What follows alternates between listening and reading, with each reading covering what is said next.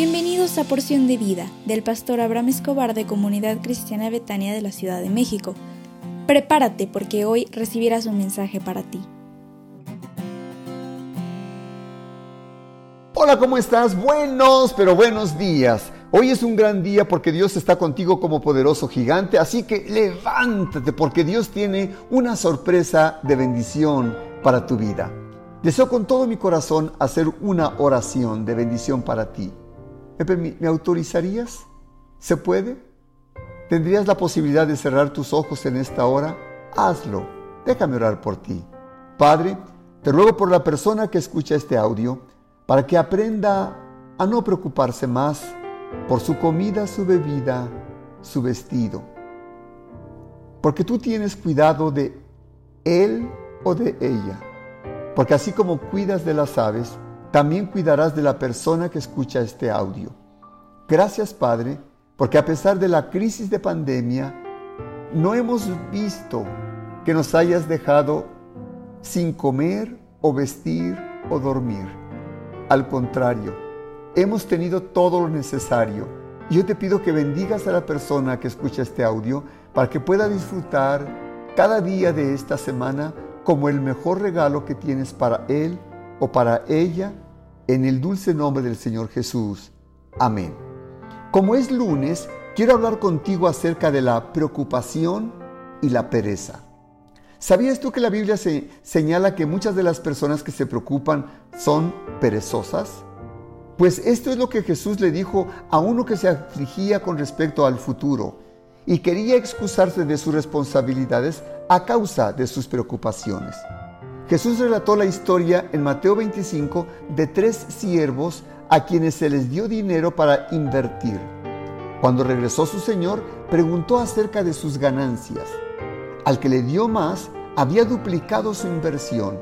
Y el segundo hizo lo mismo, pero el tercero confesó que había escondido su dinero en un hueco en la tierra.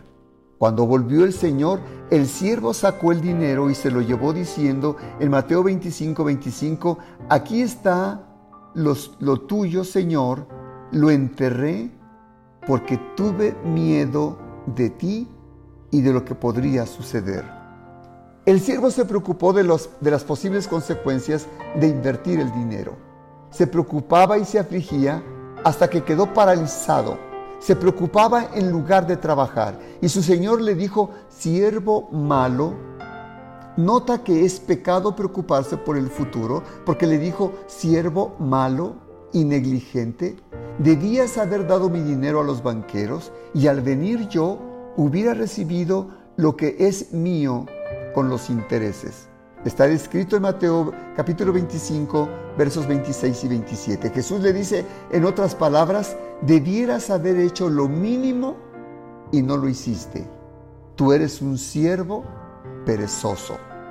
La persona preocupada no puede hacer nada porque está ocupada preocupándose por los problemas de mañana y termina haciendo nada. El nada hacer es como la persona que se balancea en una mecedora pensando que irá a alguna parte, gasta energía, mas sin embargo a ningún lado va. Pero con respecto a los problemas, siempre se puede hacer algo para solucionarlo. Por tanto, yo te invito no seas perezosa, no seas perezoso. Lo poquito que tú puedes hacer va a ser de bendición para tu casa. Así que levántate, trata, toca las puertas porque alguna se te va a abrir. Habla con alguien porque alguien te va a escuchar y te bendecirá. ¿Me permites orar por ti? Padre, te suplico en esta hora que reveles tu palabra a la persona que escucha este audio con el propósito que pueda vivir en armonía, paz y quietud, sabiendo que tú tienes el control de su vida y le bendecirás en el nombre del Señor Jesús. Amén. Hoy es lunes y te invito a que te conectes a las 19 horas a la Escuela de Líderes con nuestros profesores Héctor y Chelito Ramírez y a las 20 horas te invito a nuestra reunión de Casas de Salvación. Te espero con mucho cariño por Zoom y te enviamos la liga a su tiempo. Que tengas un hermoso día.